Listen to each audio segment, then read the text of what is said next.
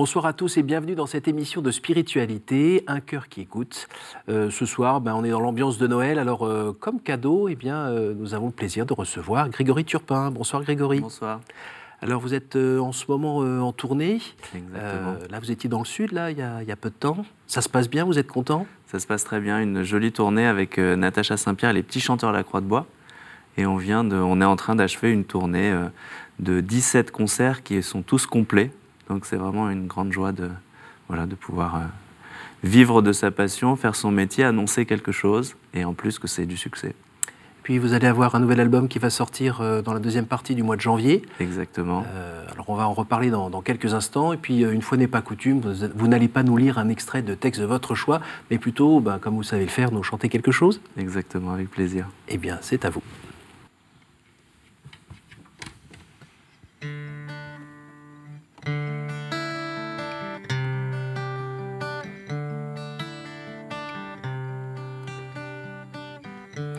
Quand je te vois soutenu par ta mère, quitter ses bras. Essayer en tremblant sur notre triste terre tes premiers pas. Devant toi, je voudrais feuiller une rose en sa fraîcheur. Pour que ton petit pied bien doucement repose sur une fleur.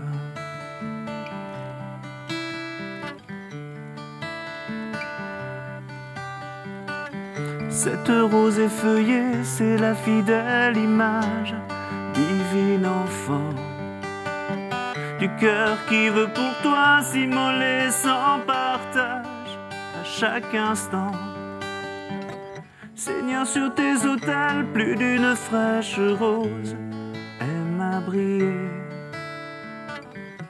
se donne à toi, mais je rêve autre chose. C'est mes feuillets.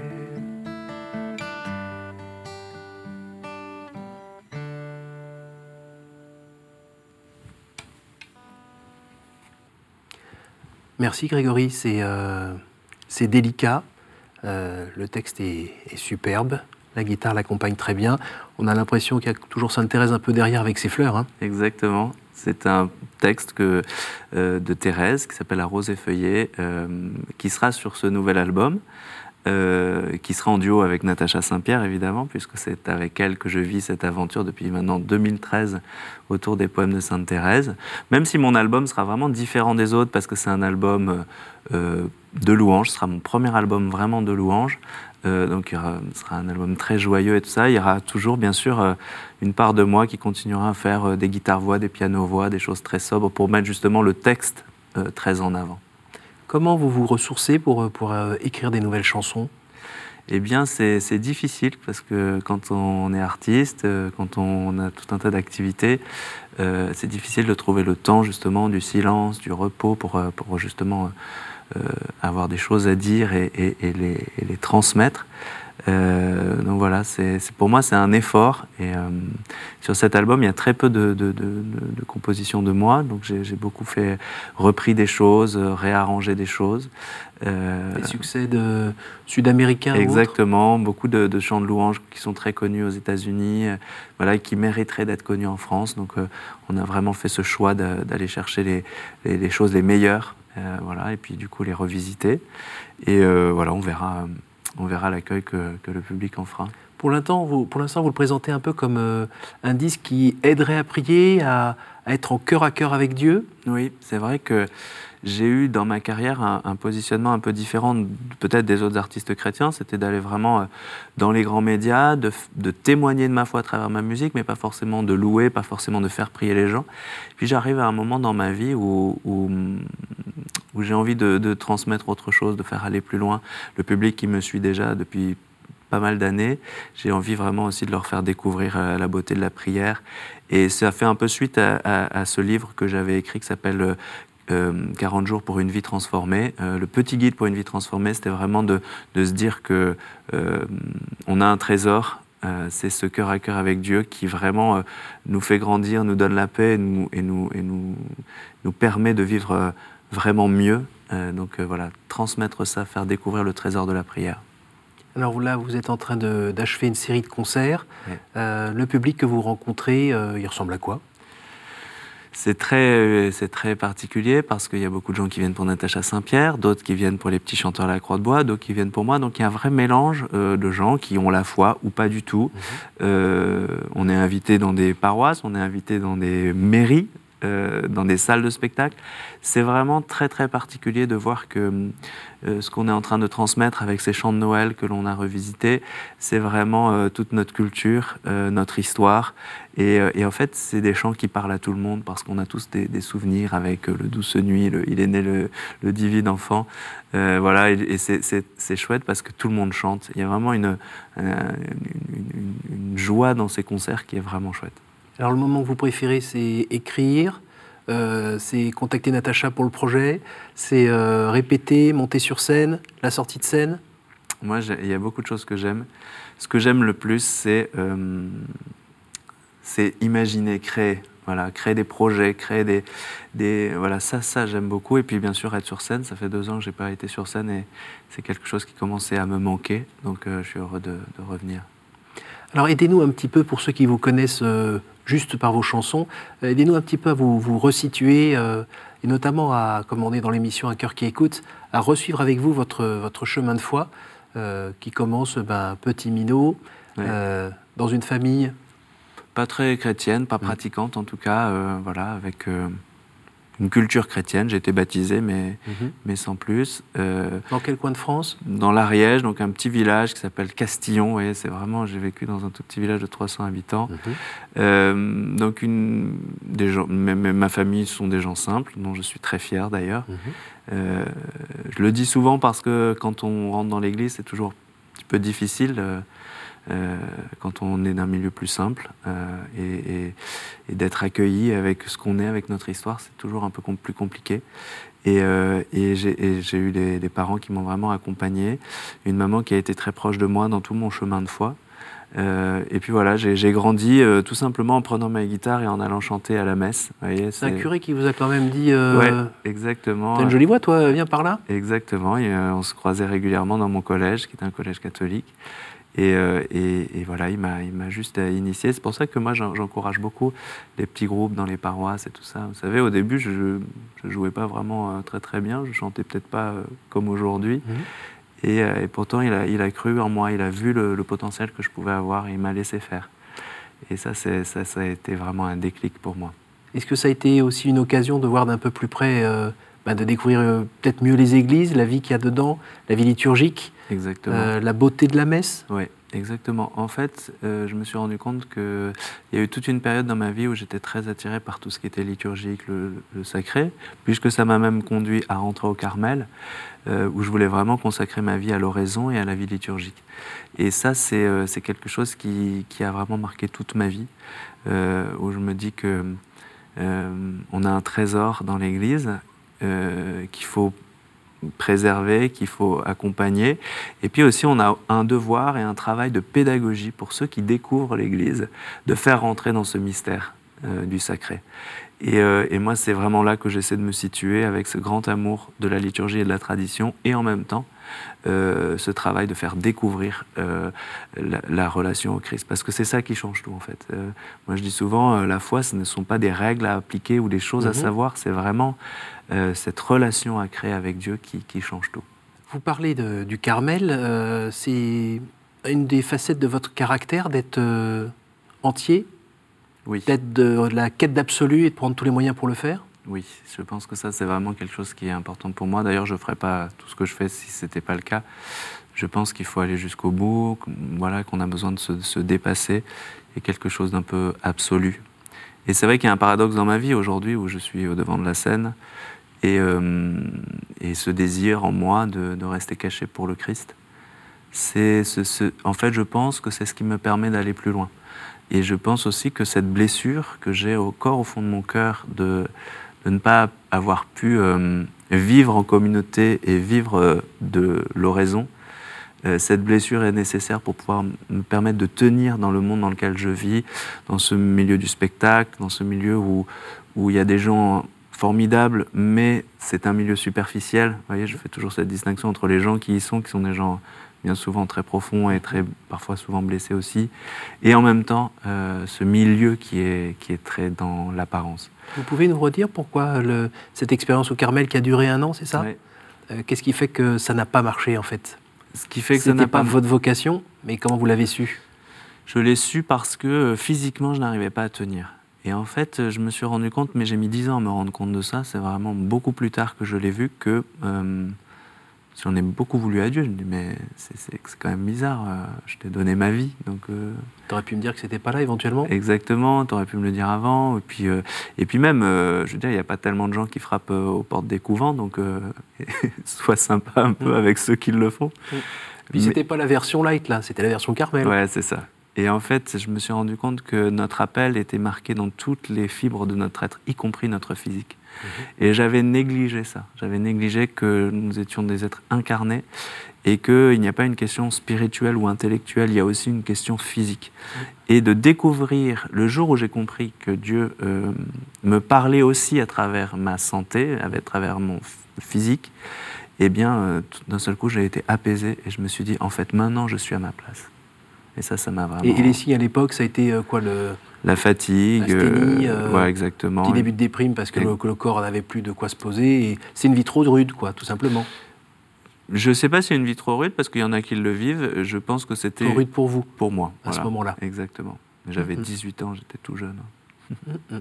D'ailleurs, euh, vous n'avez pas trop apprécié à 18 ans de vivre cette expérience-là. Et après, vous avez un peu fait les 400 coups. Euh. Exactement, j'ai un peu quitté. Pas... Ce que je dis souvent, c'est que j'ai pas perdu la foi. Hmm. J'avais toujours la foi, mais par contre, j'avais plus une vie très en cohérence avec. Euh, Et comment vous expliquez ça C'est comme un dépit amoureux? Peut-être, euh, quand on est blessé, quand on ne comprend pas. Genre, tu t'occupes pas de moi, bah, tu vas voir un peu moi ce que je fais. C'est un peu ça, c'est un peu ça. Vous savez, quand on se sent mal, quand on, quand on ne se sent pas aimé, en fait. Quand on ne se sent pas aimé, on va on, va chercher dans, tout un tas de choses. Mais la famille, les amis, ça suffisait pas? J'avais ce sentiment que j'étais pas compris, que hmm. j'étais pas compris dans ce choix.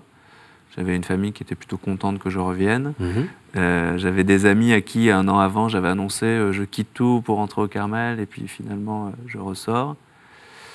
C'était très dur, et puis, puis de revenir au Carmel, c'était compliqué. Enfin, vraiment, il y avait beaucoup de choses qui étaient très, très compliquées. Voilà. Donc j'ai tout laissé tomber, j'ai fait les 400 coups, et puis à un moment, je me suis dit que ça ne me rendait pas vraiment heureux. Et au bout de combien de temps, et qu'est-ce qui vous a fait prendre conscience que vous étiez en train gentiment de filer euh, C'est les addictions, les addictions à la drogue en particulier, où là vraiment, je me suis dit qu'il fallait que ça change un soir, très précis, vraiment, j'ai, j'ai compris, j'étais, j'étais en train de faire la fête, et j'ai compris que si j'allais plus loin, ce serait fini.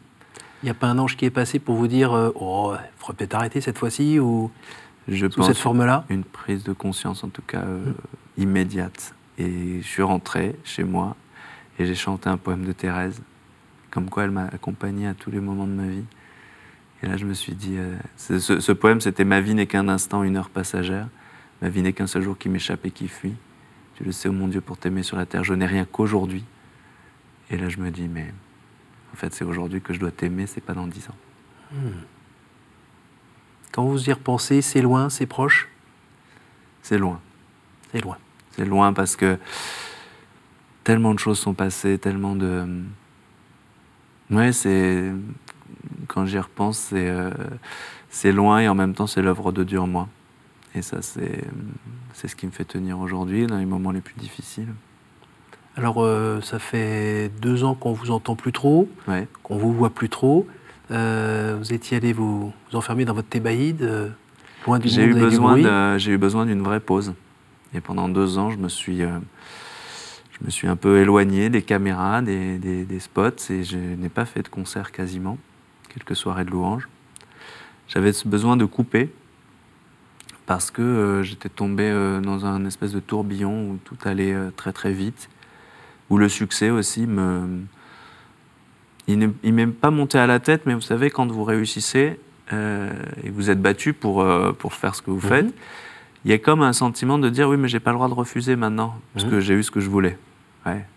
Mais en fait, du coup, ben, on s'épuise, euh, notre corps ne répond plus, et psychologiquement, on n'arrive plus. J'arrivais plus à écrire, j'arrivais plus à faire ce pourquoi je m'étais battu, en fait. Donc euh, il y a eu quelques concerts et c'est la première fois de ma vie où j'ai dû annuler deux concerts. Où là, je me suis dit, mais euh, non, il faut vraiment que je me remette en cause. Donc il y a une espèce de, je ne vais pas dire que c'est un burn-out, mais une espèce de, de trop. Mhm. Je me suis retiré pendant un mois, j'ai eu besoin de, de, me reposer. Je suis parti euh, très loin. Et, et, là, je me suis un peu recentré. Et j'ai décidé de revenir travailler, mais de me mettre au service des projets des autres et plus du mien. J'ai travaillé pour Natacha Saint-Pierre, avec qui ont fait une tournée incroyable où elle chante les poèmes de Sainte-Thérèse. 70 mhm. concerts cette année. Mhm. Les petits chanteurs à la Croix de Bois, d'autres artistes, des livres. Et je me suis dit, mais là maintenant, il faut que mon expérience puisse servir aux autres et pas qu'à moi. Et puis. Euh, j'ai une petite question. Le, quand ça a commencé à, faire trop, euh, vous n'avez pas senti à nouveau les mêmes signes qui faisaient qu'à 18 ans, euh, vous étiez aussi allé un petit peu trop loin? Peut-être. Vous ne les avez pas vus? Je les avais pas vus venir. Je les avais pas vus venir. Et vous avez eu après les mêmes impressions euh, d'être dans... Non, parce qu'à ce moment-là, je me suis pas senti abandonné de Dieu. Il y a quand même cette différence-là. Mm. C'est que ça, pour moi, j'ai pu au contraire m'appuyer sur ma foi, ce que je n'avais pas pu faire 20 ans auparavant.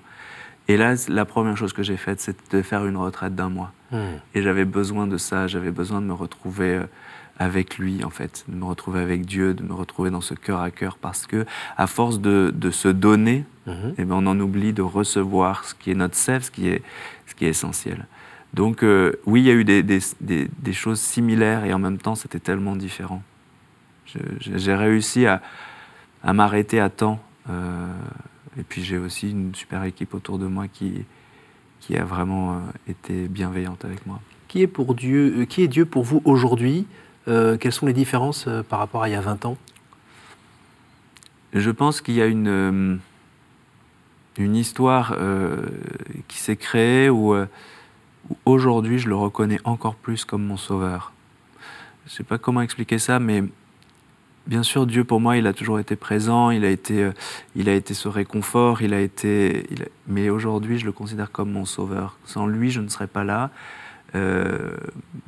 je, crois vraiment qu'il qu'il m'apporte euh, la vie dont j'avais rêvé et, dont, et, qui est nécessaire et que, et que vraiment il vient me sauver chaque jour.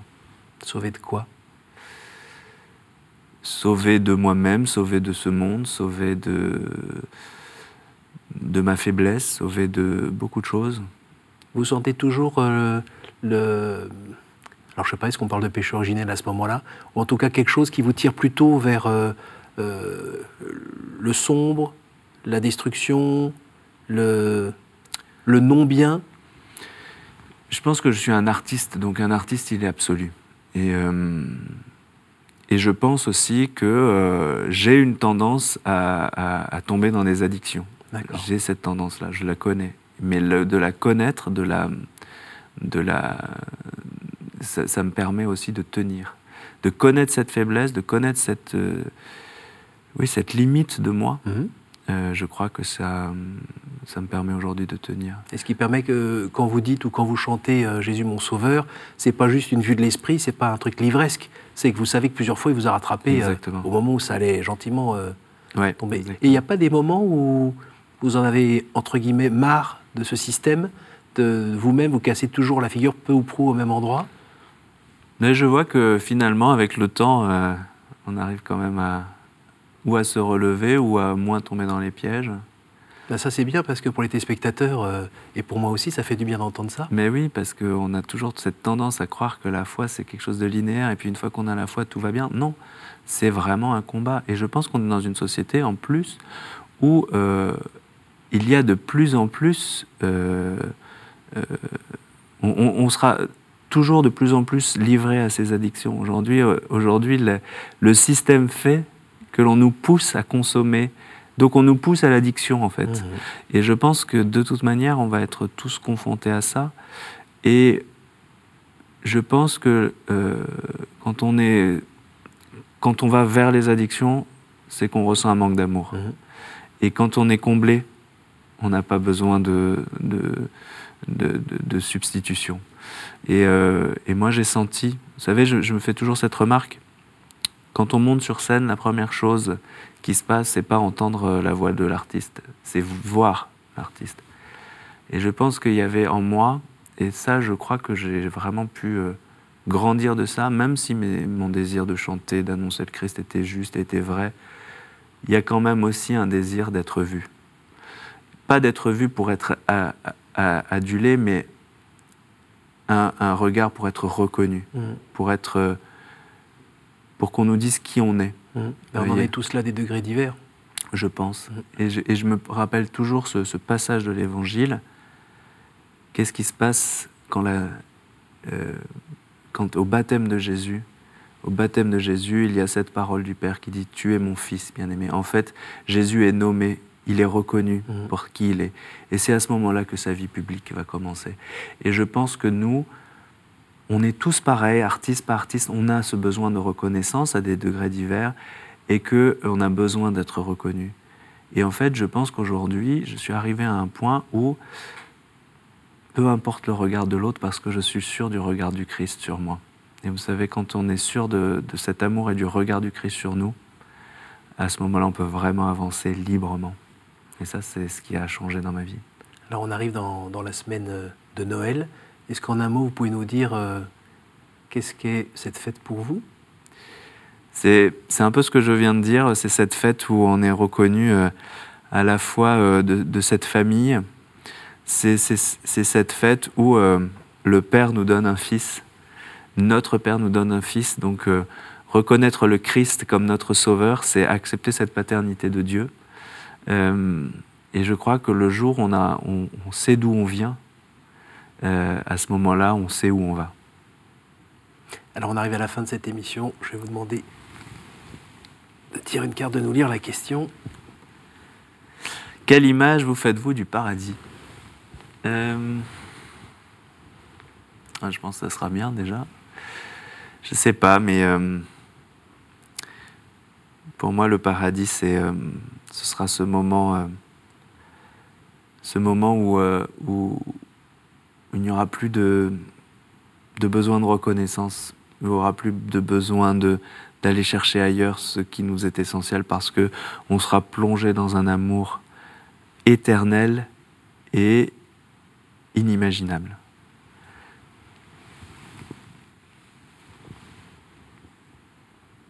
Quelle est la faute qui vous paraît le plus facile à pardonner? Euh, je sais pas. Je crois que j'ai quand même une capacité à pardonner. je pense que quand on a souffert, on a, on a cette capacité à pardonner. Euh, ce serait plus facile de me demander ce qui est le plus dur à pardonner. Euh, moi, ce que j'ai le plus de mal à, à pardonner, c'est le manque de loyauté. Ça, c'est sûr que c'est quelque chose que j'ai beaucoup de mal. La dernière. Quel conseil donneriez-vous à quelqu'un qui vous dirait J'ai envie de rencontrer Dieu, par quoi dois-je commencer? Eh bien, je lui dirais de regarder l'Évangile et de voir comment Dieu s'adresse aux gens. Vous voyez, quand il est devant euh, le jeune homme riche, il lui donne une règle. Il lui dit va, vends. Et Jésus donne des règles et quand il est devant un pauvre, Jésus fait des miracles. Et je pense que là, aujourd'hui, on est dans une situation où on est tous ces pauvres. Et je lui dirais, d'abord, commence par demander cette rencontre, demander ce lien. C'est ça qui va transformer une vie. Ce n'est pas les règles qui vont transformer ta vie, c'est ce lien qui va te faire découvrir euh, ce que tu devras mettre en place pour, euh, pour continuer à croire et à vivre euh, de Dieu. Merci Grégory. Merci à vous. On arrive déjà à la fin de cette émission. Merci d'avoir euh, nous avoir donné déjà un petit peu le goût de l'album euh, qui arrive. Je crois que vous serez en concert euh, le 18 janvier au premier étage de la Tour Eiffel Exactement. pour lancer cet album. Ça va être superbe. Oui, je pense. la, Tour Eiffel va vibrer de plaisir. merci beaucoup. Et puis, merci, bah, merci de nous avoir ouvert votre cœur à nouveau. Merci Cyril. Et puis bonne poursuite. Merci à vous tous euh, pour votre fidélité. Évidemment, on vous souhaite euh, un joyeux Noël, de très belles fêtes. N'hésitez pas euh, bah, à offrir cette émission à revoir grâce à notre site www.ktotv.com. Joyeux Noël